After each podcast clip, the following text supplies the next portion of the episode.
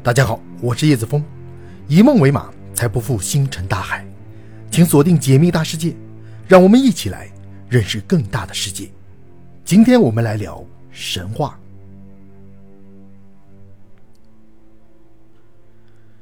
你是否想过，神话可能是一段被遗忘的历史？人类或许早就和外星人有过接触。提到神话，大家都很熟悉，但你知道神话是怎么定义的吗？换句话说。什么叫神话呢？其实很简单，从广义上看，神话就是描述人类和世界变化的古老神圣故事。这些故事能够反映出一个民族或文明对自然的认知情况。说的更直接一些，就是古人根据一些难以解释的现象编出来的超自然故事。因此，神话这个词有时也会被用来形容虚妄离奇、毫无根据的话。但在很多时候，神话并不等于虚假，神话和现实的界限可能也没有你想象中那么清晰。在西方世界，有一部地位不亚于四大名著的文学作品，叫做《伊利亚特》，它是古希腊一位非常著名的诗人荷马所创作的史诗。这部史诗的故事背景设立在特洛伊城，主要描述了希腊诸王之王阿卡门神和神之子阿卡琉斯。在特洛伊战争期间的争执，由于其中涉及许多著名的神话人物，比如神王宙斯、智慧女神雅典娜、天后赫拉等等，所以人们普遍认为特洛伊战争就是单纯的神话传说，甚至特洛伊城也只是为了承载这个传说而虚构出的地方。因为有了这个刻板印象，所以近几百年来，绝大多数考古学家和历史学家对特洛伊之战和特洛伊城是视而不见。但很讽刺的是，在无数专家学者都认为特洛伊不存在的情况下，一个叫做海因里希·施里曼的德国业余考古爱好者却坚信它是存在的。1858年，时年36岁的施里曼毅然决然地放弃了他的福报，退休了，开始全身心地投入考古研究中，希望完成童年时的梦想，也就是找到在很多神话中都提到过的特洛伊城。在1858年到1868年这十年中，施里曼几乎跑遍了全球所有已知的古文明遗迹，就连中国他也来了好几次。最后，也就是1868年，已经46岁的施里曼带着他的全部财产来到希腊世界，开始细致寻找古希腊残存的历史遗迹。隔年，施里曼出版了一本名为《伊萨卡·伯罗奔尼撒与特洛伊》的书。他在书中提出。土耳其北面西萨利克应该就是神话传说中的特洛伊城所在地。事实证明，施利曼当时的判断是正确的。经过仔细的发掘和搜索，在地下沉睡了三千多年的特洛伊城，终于在1871年重见天日，神话变成了现实。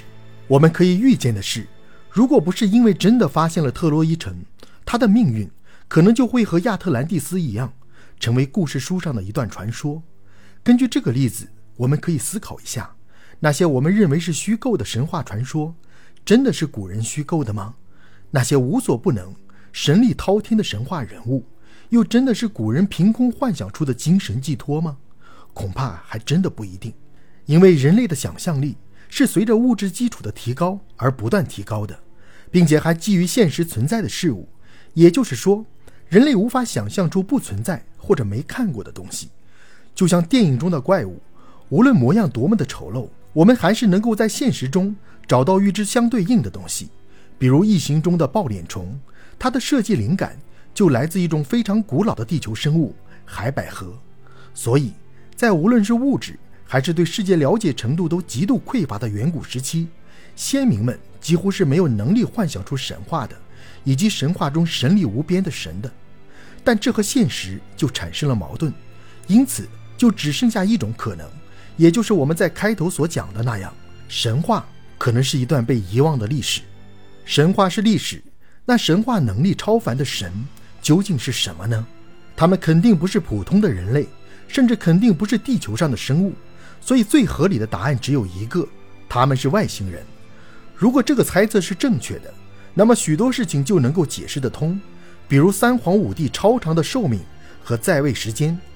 根据夏商周断代工程，夏朝开始于公元前二零七零年，第一代的君王是禹，就是大禹治水中的禹，而在禹之前，就是被称为神话时代的三皇五帝时期。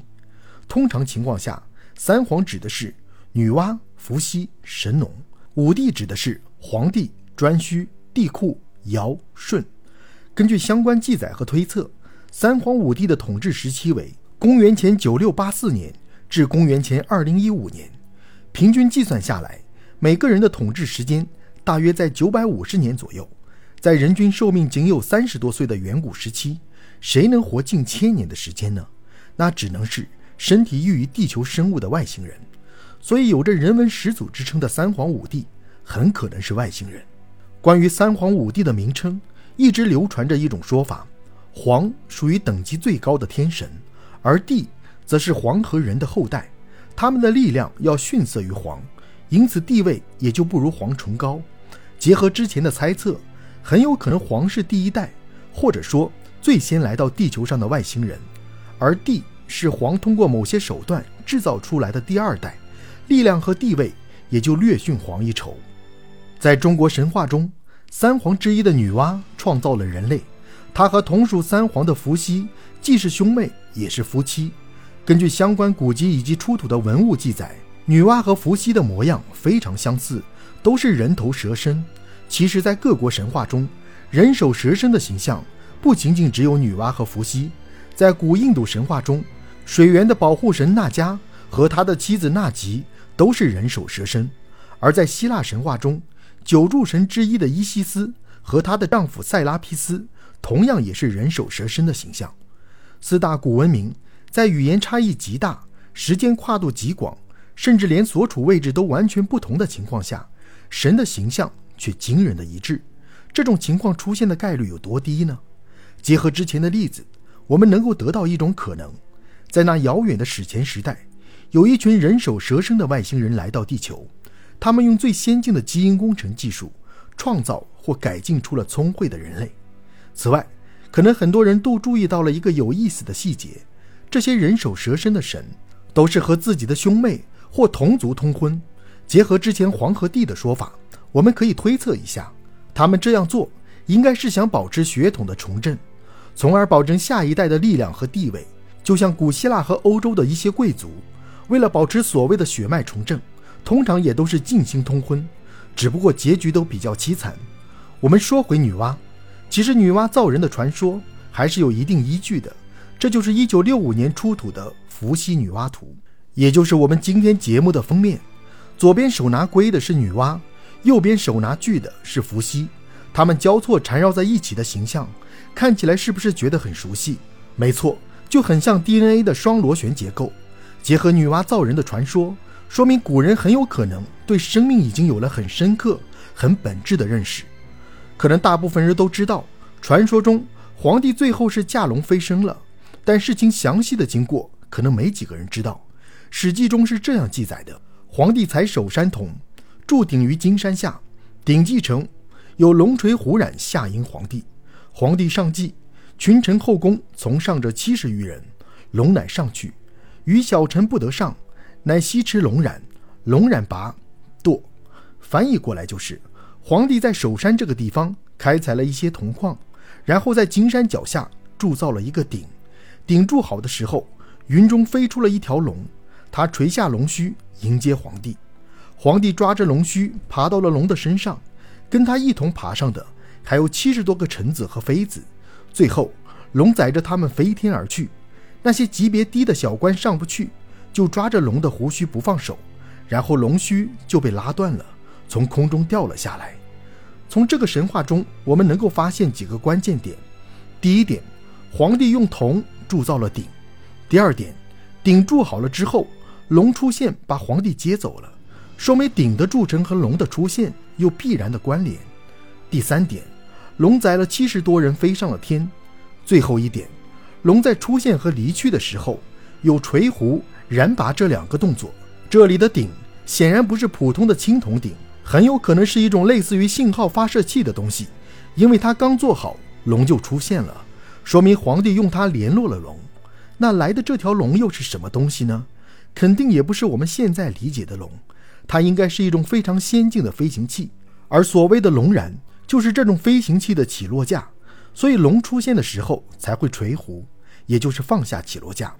从它能承载七十多人的情况来看，这个飞行器的体积非常庞大，至少跟今天的小型客机差不多了。在古代，因为科技水平的限制，古人的认知非常的落后，甚至可以用原始来形容。所以他们在面对未知的新事物时，通常会用已经知道的或已经熟悉的事物来进行替代描述。就像古代沿海常有的赤发鬼的传说，其实就是红头发的外国人。所以当他们看到一个庞然大物从天而降时，恰好脑海中又有关于龙的概念，于是就将其称为龙。从龙这个称呼中，我们还能得到一个非常关键的信息：飞船是长条形。关注 UFO 的同学应该知道，很多人都曾目击过雪茄型的 UFO，不知道这两者会不会有什么联系呢？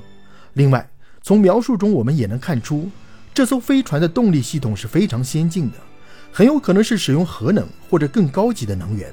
反正肯定不是我们现在使用的化石能源，不然这段描述中应该会多一句“龙吐火而下”。现在让我们重新解读一下这段传说：皇帝在首山采铜，制造了一个信号发射器，通过它联系到了同伴，然后同伴驾驶着一个长条形飞船来到了金山脚下，接着飞船放下起落架降落，皇帝和七十多位臣子妃子走进飞船，最后飞船收起起落架升空离开，自此便留下了皇帝乘龙飞升的传说。其实按照这种思路。中国古代乃至其他古文明的神话或记载，几乎都能用外星人来解释。比如，在人类最古老的文明苏美尔文明中，人们发现了一份文献，这份文献中记载了历代统治者以及他们统治的时间，因此也被称为苏美尔王表。王表记载的前八位苏美尔王和三皇五帝非常相似，他们都统治了非常长的时间，但苏美尔王统治的时间更长，每个都超过了两万年。最长的甚至达到了四万三千两百年。更离谱的是，王表明确记载，王权是从天而降的，降落到了埃利都，也就是苏美尔最南部的城市。紧接着，第一位君王阿鲁利姆开启了他长达二点八八万年的统治。还有一个耐人寻味的地方：苏美尔第八位君主之后发生了大洪水，中国第八位君主之后也发生了大洪水，就是大禹治水的故事。所以一直有人怀疑。中国的三皇五帝可能就是苏美尔王表中记载的前八位君王。可能有人会说时间根本对不上，但其实时间是能对得上的。在《列子·杨朱》中记载了战国思想家杨朱说过的一段话：“但伏羲以来三十余万岁。”意思是说，伏羲所处的时代到他所在的时代中间大约有三十多万年。从这个时间来看的话，三皇五帝时期跟苏美尔神话八王的时代。就比较吻合了。